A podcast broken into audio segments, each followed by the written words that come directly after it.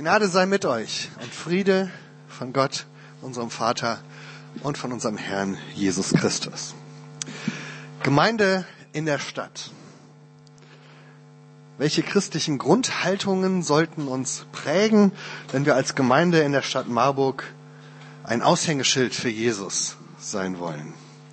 Um diese Frage geht es in der aktuellen Predigtreihe und das ist natürlich auch der Auftakt oder das ist eingebettet in diesen groß angelegten Zukunftsnachdenkensprozess, den wir dieses Jahr als Christustreff ja angehen wollen, in Angriff nehmen wollen. Wir wollen uns mehrere Samstage lang Zeit nehmen, gemeinsam darüber nachzudenken, wo wir eigentlich herkommen als Gemeinde, wo wir hingehen wollen und wie wir am besten Gemeinde in der Stadt sein können.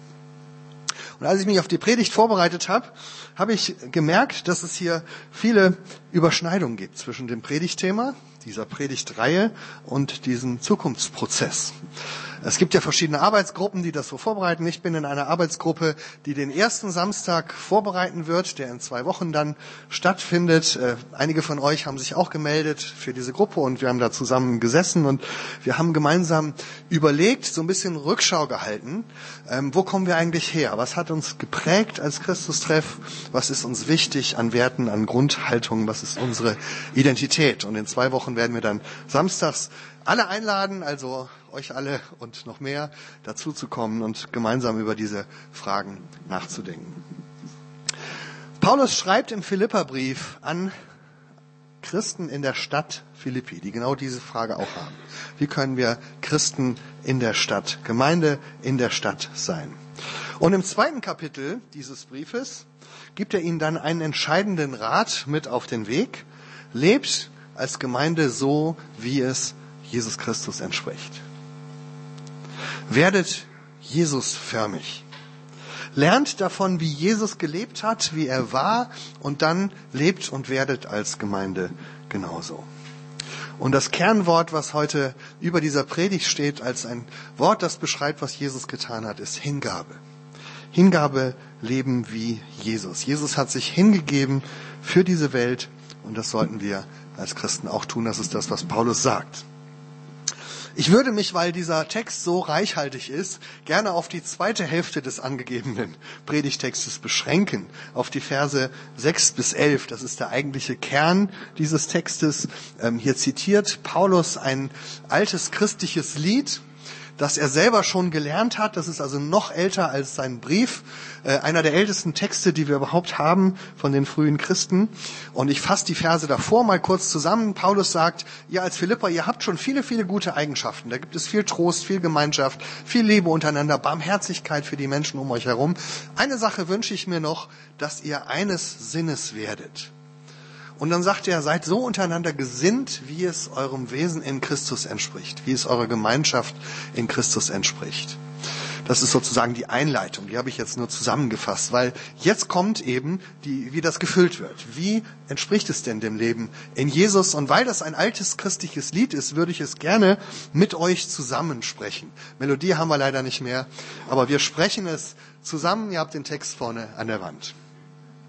Er der in göttlicher Gestalt war, hielt es nicht für einen Raub, Gott gleich zu sein, sondern entäußerte sich selbst und nahm Knechtsgestalt an, ward den Menschen gleich und der Erscheinung nach als Mensch erkannt. Er erniedrigte sich selbst und ward gehorsam bis zum Tode, ja zum Tode am Kreuz.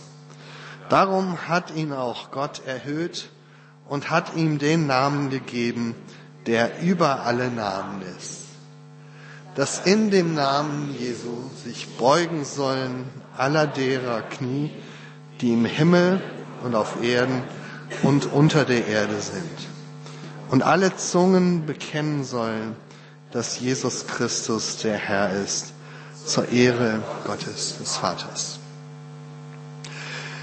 Das war das Lied. Ein Lied, was den Lebensweg und nicht nur den Lebensweg, sondern auch den Tod und die Auferstehung von Jesus beschreibt und seine Erhöhung. Und dieses Bild malt Paulus der Gemeinde vor Augen den ganzen Weg, angefangen ganz oben im Himmel Und dann Schritt für Schritt geht es stufenweise immer tiefer. Das, Licht, das Lied ist auch so gedichtet, dass es so in Stufen abwärts geht, bis hinunter in die Knechtschaft, in den Tod am Kreuz. Und dann wendet sich die Geschichte und es geht um die Erhöhung Jesu, den Namen, der über alle Namen ist, in dem alle Knie sich beugen und alle bekennen, dass er der Herr ist, zur Ehre Gottes des Vaters. Also es ist so ein bisschen wie eine geistliche Achterbahnfahrt, von ganz oben nach ganz unten und dann wieder ganz nach oben.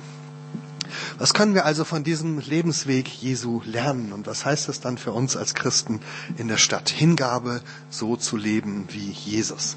Ich habe fünf Punkte entdeckt in diesem Text und ich möchte diese fünf Punkte ein bisschen biografisch füllen mit meiner eigenen Erfahrung. Ich möchte euch ein bisschen davon erzählen, wie ich selber meinen, auf meinem Lebensweg den Christustreff erlebt und erfahren habe als Gemeinde in der Stadt bin ja jetzt seit etwa 30 Jahren hier, schon eine Zeit. Bin damals als Theologiestudent im zweiten Semester hier hingekommen und dann habe ich so durch Umwege in den Christustreff Gottesdienst gefunden und äh, bin dann irgendwie dabei geblieben seitdem. Und jetzt bin ich inzwischen schon längst fertig mit dem Studium, bin Pfarrer und bin immer noch in Marburg äh, und äh, darf ab und zu dann mal hier predigen. Das ist schön. Mein Leben ist eng ver verbunden und verwoben mit dem Christustreff, aber hoffentlich eben nicht nur mit dem Christustreff, sondern mit Jesus Christus selbst. Und deswegen war das für mich spannend in der Vorbereitung so ein bisschen Rückschau zu halten, was es für mich bedeutet, so zu leben, wie es denn der Gemeinschaft in Christus entspricht. Und was der Christustreff als Gemeinde in der Stadt für mich bedeutet. Und so mehr ich mich damit beschäftigt habe, desto mehr sind mir die Schnittmengen aufgefallen mit dem, was wir so als Gruppe in diesem Arbeitskreis in der Vorbereitung für übernächsten Samstag zusammengetragen und entdeckt haben, was anderen auch wichtig geworden ist, wo sie ähnliche Erfahrungen gemacht haben. Also, was heißt es, Gemeinde in der Stadt, Hingabe, Leben wie Jesus? Das Erste, was ich sehe bei Jesus, ist loslassen lernen. Loslassen lernen. Jesus war am Anfang der Welt, noch vor Anfang der Welt, in der Herrlichkeit Gottes beim Vater. Er hat teilgehabt an Gottes Größe, an Gottes Macht, an Gottes Herrlichkeit. Er war in allem Gott gleich. Aber um Hingabe zu leben, hat er das alles aufgegeben und niedergelegt. Er hat sich, das ist ein schönes altes Wort in diesem Text, entäußert. Er hat es nicht festgeklammert wie ein Raub, wie ein Besitz, auf dem man sich ausruht, sondern er war bereit, sich klein zu machen. Und das ist für mich in meiner Zeit hier in Marburg ein wichtiger Aspekt meines Glaubens, des christlichen Glaubens geworden. Wenn wir werden wollen wie Jesus, dann dürfen wir als Christen nicht von oben herab mit anderen reden oder handeln. Nicht aus einer Position der Macht und der Stärke, und des Besserwissens heraus. Nicht aus Überheblichkeit und Rechthaberei, sondern aus einer Haltung der Demut und des Dienens und des Fragens heraus. Und tatsächlich ist es für mich so, dass ich diese Haltung gespürt habe, als ich ganz am Anfang in den Christustreff kam. Das ist eine der Dinge, die mir imponiert haben, die mir gefallen haben am Christustreff, dass ich hier eine Art des Christseins kennengelernt habe, die nicht so polterig und laut daherkommt. Ähm, ich rede jetzt nicht von der Musik, sondern der Art, wie wir über den Glauben reden. Ich kannte aus meiner christlichen Biografie auch ganz andere Arten, Christ zu sein. Zum Beispiel aus dem ganz frommen christlichen Lager. Da gab es durchaus andere und gibt es immer noch andere Modelle. Ich kannte sehr viele überzeugte Christen, die oft sehr, sehr lautstark und sehr, sehr überheblich die Fundamente ihres Glaubens verteidigt haben die sich so eher als Kämpfer gegen die Feinde des Christentums verstanden und deshalb ganz viel Zeit damit verbracht haben, vor den Gegnern zu warnen und vor den Irrlehrern oder sie zu beschimpfen, zu verspotten und mit dem Finger zu zeigen. Und dann habe ich gleichzeitig auf der ganz anderen Seite des Spektrums, sage ich jetzt mal im Theologiestudium an der Uni, wo mich ja viele gewarnt haben, dass das da alles ganz ungläubig ist und so, ähm, habe ich tatsächlich äh, eine ähnliche Haltung bei vielen entdeckt auch eine Haltung der Überheblichkeit und des Besserwissens und des Kampfes gegen die Andersgläubigen. Da hat man mit dem Finger in die andere Richtung gezeigt. Auf die etwas rückständigen evangelikalen Christen, die immer noch die Bibel ernst nehmen, obwohl doch jedes Kind inzwischen weiß, dass die Theologen das alles schon längst widerlegt haben. Und auch da wurde viel gespottet und gekämpft und nicht immer mit fairen Mitteln auf beiden Seiten. Und inmitten dieses Umfeldes habe ich den Christustreff eigentlich damals als heilsam anders erlebt. Als einen Ort, wo man nicht von oben herab über andere redet, sondern auf Augenhöhe das Gespräch mit anderen sucht. Ein Ort, wo ich auch Zweifel und auch skeptische Fragen loswerden konnte, ohne dass ich gleich schräg angeguckt worden bin. Wo man auch als Mensch mit einer gebrochenen Lebensgeschichte nicht ausgeschlossen oder weggeschickt wurde. Wo freundlich, aber dennoch bestimmt eingeladen wurde zum Glauben. Ohne dass man gleichzeitig damit andere runtermachen muss. Man kann ja für das Gute werben, ohne alles andere schlecht zu machen. Und ich habe gelernt, dass auch Jesus nicht aus einer Position der Stärke und der Macht heraus den Menschen begegnet ist, sondern aus einer Haltung des Dienens und der Augenhöhe. Werbend, einladend. Als einer von uns und dann doch ganz anders. Das haben die Leute aber erst von selber gemerkt. Und dann haben sie sich durch diese Andersartigkeit verändern lassen, weil sie fasziniert waren von Jesus. Diese Grundhaltung habe ich hier erlebt und habe versucht, sie zu lernen und ich wünsche mir, dass sie auch weiter unseren Weg prägt. Das zweite, Gehorsam lernen. Gehorsam lernen. Jesus hat all seine göttliche Allmacht und seine Allwissenheit abgelegt und sich damit ganz schwach und abhängig gemacht, abhängig von seinem Vater im Himmel. Er wurde gehorsam, heißt es im Bibeltext, gehorsam bis zum Tod. Das Wort gehorsam kommt ja von hören, hören und horchen. Das heißt, obwohl Jesus der Sohn Gottes war, musste er lernen, in seinem Leben auf die Stimme seines Vaters zu hören. Nicht aus der eigenen Kraft, aus eigenen Möglichkeiten heraus zu handeln, sondern aus dem Hören und Schauen auf Gott. Ziemlich am Anfang seines öffentlichen Wirkens hat Jesus einen Satz gesagt, den ich bis heute sehr beeindruckend finde. Johannes 5, Vers 9. Direkt nachdem er ein spektakuläres Wunder getan hat, sagt Jesus, ich als der Sohn Gottes kann nichts von mir aus tun. Ich kann nichts von mir aus tun, sondern nur was ich den Vater tun sehe, das kann ich auch als sein Sohn tun. Das tue ich dann auch. Und diese Grundhaltung ähm, ist etwas, was mich fasziniert hat und was mich dann auch geprägt hat. Ein Leben aus dem Hören auf Gott. Das tun, was wir den Vater tun sehen. Und dann ein Gehorsam dem gegenüber, was Gott sagt. Ich habe diesen Satz, diesen Bibelvers tatsächlich zum ersten Mal gehört, ähm, hier in, im Rahmen von so einem Seminar mit unseren äh, anglikanischen Partnergemeinde aus London, mit John Peters und so. Und ähm, das war auch immer so ein Grundtenor seiner Seminare. Und das hat für mich so ein bisschen die Dinge auf den Kopf gestellt oder vielleicht eher vom Kopf auf die Füße. Ja, dass äh, ich nicht von meinem Wissen, meinem Können und allem herkomme, was ich so alles auf die Beine stellen kann, sondern dass ich sage, ich möchte von dem herkommen, was Gott sagt und tut. Wie können wir herausfinden, was Gott sagt und tut? Wie können wir leben aus dem Hören? Für mich sind auch in der Geschichte des Christustreffs zwei Wege wichtig geworden. Ähm, das eine ist die Orientierung an der Schrift, dem Wort Gottes, und zum anderen auch das Einüben des hörenden Gebetes. Wir haben das auch in der Vorbereitungsgruppe gemerkt, wo wir es nochmal zusammengetragen hat. Das ist was, was viele gesagt haben. Wenn es um die Frage ging, wie wir als Christen leben können, dann war uns als Christustreff immer die Bibel wichtig. Wir waren von Anfang an eine Bibelbewegung. Wir haben versucht, die Bibel aufzuschlagen und darin Antworten zu finden. In Hauskreisen, in Predigten, in Bibelarbeiten, Cuxhaven, Freizeiten und sonst wo.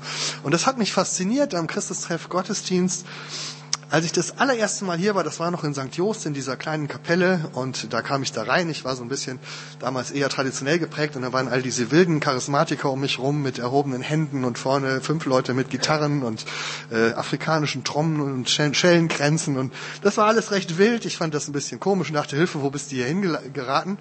Und dann kam die Predigt, knochentrocken, sachlich, ein VWL-Student predigte über die Weltwirtschaft und die Ungerechtigkeit in der Welt und unsere Verantwortung als Christen für die Armut. Das war Anfang der 90er Jahre, Ende der 80er Jahre.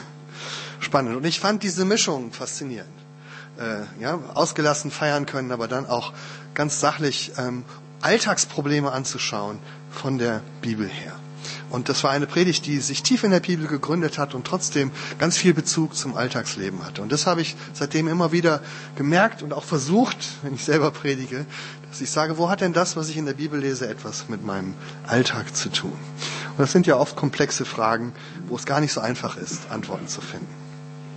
Und dann gibt es diese zweite Art des Hörens auf Gott nämlich das hörende Gebet. Auch das ist etwas, was mir eher ein bisschen fremd war, bevor ich hier hinkam. Ich dachte immer, beten ist, dass wir Gott sagen, was er tun soll und was wir uns wünschen, weil wir das ja irgendwie besser wissen als er. Und dann habe ich nach und nach gemerkt, dass es ja auch anders sein kann. Dass wir sagen, beten heißt eigentlich hören auf Gott. Und diese Praxis des hörenden Gebets kennt ihr vielleicht auch aus dem Christustreff, aus Veranstaltungen hier im Lobpreis, wenn wir zusammen beten. Manche wundern sich, dass wir äh, nicht die ganze Zeit singen, sondern zwischendurch einfach mal still sind. Ja, und äh, weil wir auf Gott hören wollen und dann vielleicht sogar Worte weitergeben einander, wo wir denken, das hat Gott in unsere Mitte hineingeredet. Andere erleben das da oben im wenn da oben gebetet wird im persönlichen Segnungsgebet, dass da Menschen sind, die euch nicht einfach zutexten mit ihren eigenen Gedanken und Gebeten, sondern Leute, die sich Zeit nehmen, um mit euch zusammen für euch auf die Stimme Gottes zu hören und das dann euch zuzusprechen. Und wir haben diese Haltung immer wieder versucht, einzuüben durch viele Seminare, durch, ich habe gerade schon gesagt, diese anglikanischen Freunde, die haben uns immer wieder mit reingenommen, aber wir haben auch diese Konferenzen gemacht mit, mit äh, Signer und Conley Bodischbau und äh, äh mit den Leuten von MPC. Dieses Jahr werden wir wieder zwei solche Wochenenden haben, jetzt im April nochmal mit unseren anglikanischen Freunden, im Herbst nochmal mit MPC, weil das etwas ist, was uns wichtig ist. Leben aus dem Hören auf Gott und in der Leitung des Heiligen Geistes weil wir lernen wollen, Jesus gehorsam zu sein und wie Jesus gehorsam zu sein, aus dem Hören auf die Stimme des Vaters zu leben. Und diese Stimme des Vaters hören wir eben in der Schrift und im hörenden Gebet. Ich weiß, dass das Wort Gehorsam ein bisschen anstößig ist in unserer Zeit. Und dass man das überhaupt nicht gerne hört, das ist problematisch. Ähm, es erinnert an eine dunkle Zeit bei uns hier in Deutschland, wo Gehorsam dafür stand, dass Leute blind im Gehorsam auf die Stimme der falschen Menschen einer falschen Stimme gefolgt sind. Und viele, auch viele Christen sagen heute, Gehorsam, das ist deswegen nichts mehr für uns. Am besten ist es, wenn wir überhaupt nicht mehr gehorsam sind, sondern wenn wir nur noch auf unsere eigene Stimme hören und dieser Stimme folgen. Aber ich habe mir das nochmal angeschaut. Ich finde es interessant, dass ausgerechnet in dieser Zeit, wo der Gehorsam so missbraucht wurde, die Leute im Widerstand, die sogenannte bekennende Kirche, genau dieses Wort Gehorsam nicht über Bord geworfen haben, sondern im Gegenteil dagegen gestellt haben. Und gesagt haben, die Frage ist nicht, ob wir gehorsam sind, sondern die Frage ist, wem wir gehorsam sind. Auf welche Stimme wir hören. Hören wir auf die Stimme, die vielen Stimmen um uns herum, die Stimme des Zeitgeistes, die Stimme der Mächtigen, die Stimme der Lauten. Oder vielleicht hören wir, würde man heute vielleicht eher sagen, auf die Stimme in uns, in unserem Herzen, die Antwort der bekennenden Kirche, damals 1934 formuliert, war so. Jesus Christus, wie er uns in der Heiligen Schrift bezeugt wird, ist das eine Wort Gottes, das wir zu hören und dem wir im Leben und Sterben zu vertrauen und zu gehorchen haben. Da haben wir wieder das Hören und den Gehorsam. Ich glaube nur, wenn wir es gelernt haben, auf die richtige Stimme zu hören, dann wächst daraus auch die Kraft zum Widerstand und zum Ungehorsam gegen die Ungerechtigkeit und das Falsche. Die dritte Grundhaltung. Dienen lernen, den Menschen dienen. Das heißt über Jesus, er gab alles hin und nahm die Gestalt eines Knechtes an, eines Dieners. Wenn wir das einüben, dass wir lernen, auf die Stimme Gottes zu hören, dann hören wir, was Gott sagt. Und das ist sehr oft, dass wir den Menschen dienen sollen. Das führt uns in den Dienst hinein. Und auch das ist etwas, was ich im Christustreff gelernt und gesehen habe und was uns immer geprägt hat und wichtig war, dass wir uns als eine Dienstgemeinschaft verstanden haben. Dass wir gesagt haben, wir sind nicht Selbstzweck, wir sind nicht für uns selbst da, sondern wir wollen anderen Menschen dienen. Wir wollen für andere da sein. Manche sagen uns, und das ist uns auch in dieser Gruppe nochmal aufgefallen, manche sagen uns, und ich glaube, sie haben recht, dass wir über den Dienst für andere manchmal die Sorge für uns selbst vernachlässigt haben. Dass wir es versäumt haben, denen zu dienen, die in unserer eigenen Gemeinde vielleicht unseren Dienst gebraucht hätten. Weil wir manchmal zu sehr nach außen geguckt haben. Ich glaube, das ist auch wahr. Aber es heißt hier von Jesus, er kam, um zu dienen. Und wir haben immer versucht, ganz viel reinzupowern in das, was andere machen, was andere brauchen. Es gibt im CT und auch um den CT herum ganz, ganz viele Felder, wo dieser Dienst passiert. Ganz praktisch, wir haben es heute Morgen gemerkt, an wie vielen Stellen man Diener braucht, von der Technik über die Musik, über das äh, Essen, was äh, heute gar nicht gemacht wird. Doch heute. Heute essen, also, sorry. Heute essen, ja. Und an so vielen Stellen im Büro und so die ganz praktischen Diensten. Irgendjemand wird nachher das Klo putzen und, ja, also, das war immer so ein geflügeltes Wort im CT. Wer putzt die Klos, ja. Aber dann geht es weiter zu den Diensten, die hier in der Stadt passieren und äh, die einige von uns leisten. Vor allen Dingen natürlich da, wo viele von uns im Beruf versuchen, ihren Glauben einfach da zu leben, wo sie berufstätig sind. Aber dann auch in Initiativen, die ähm, teilweise von CT-Lern gestartet worden sind, die Kinderclubs auf dem Richtsberg, wo inzwischen eine ganze eigene Gemeinde draus entstanden ist.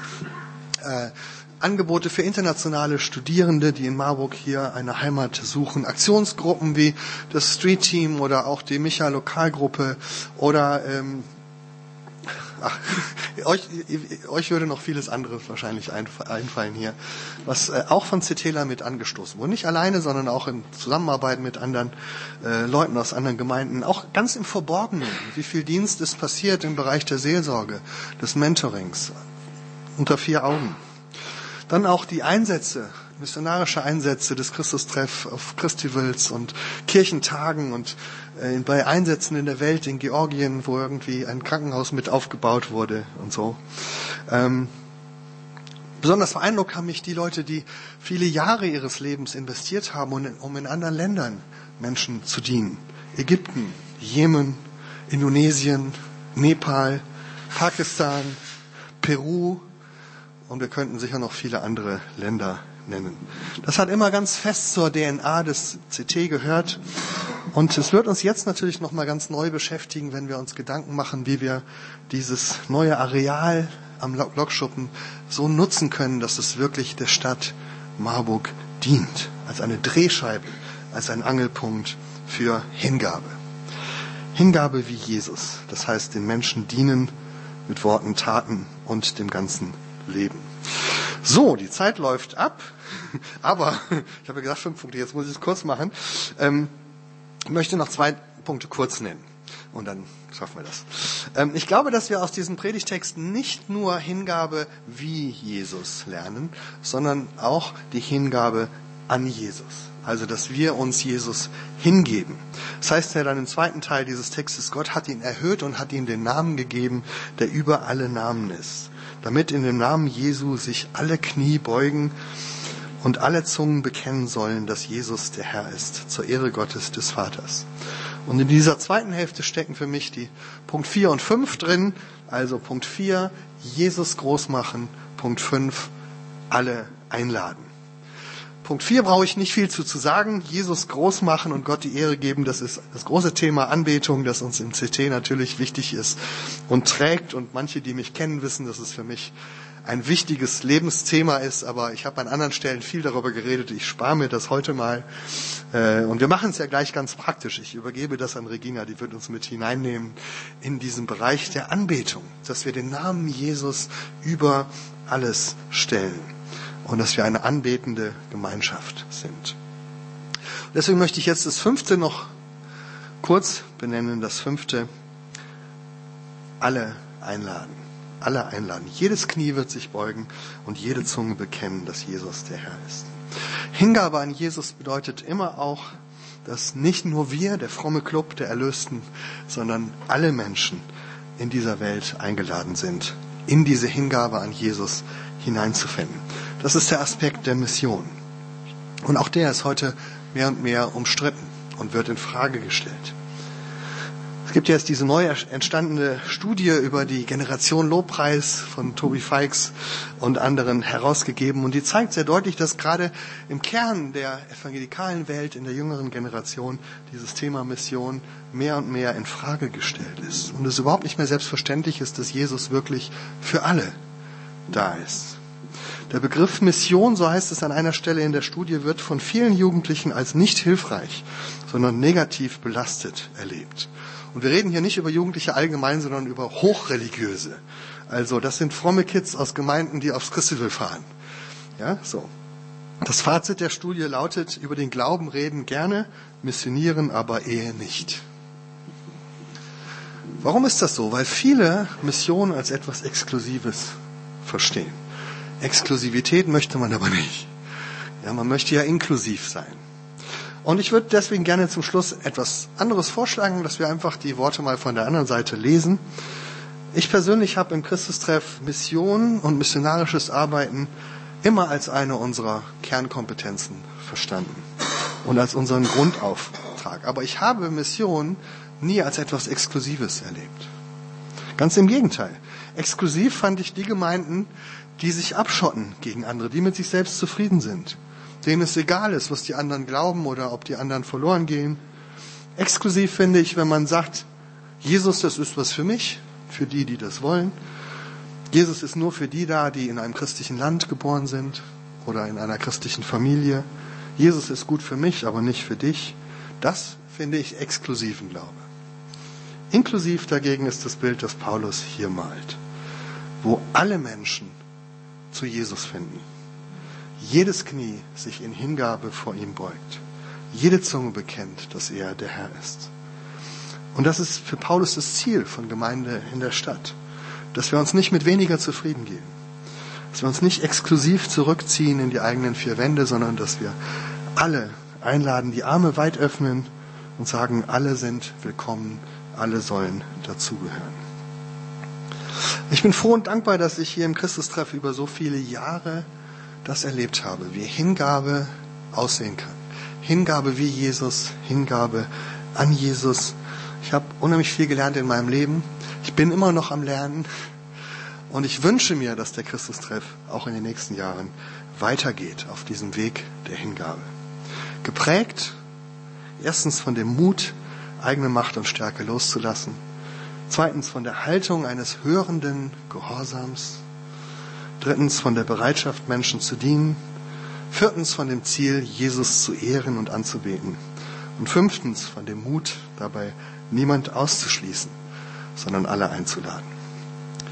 Dabei helfe uns Gott. Amen.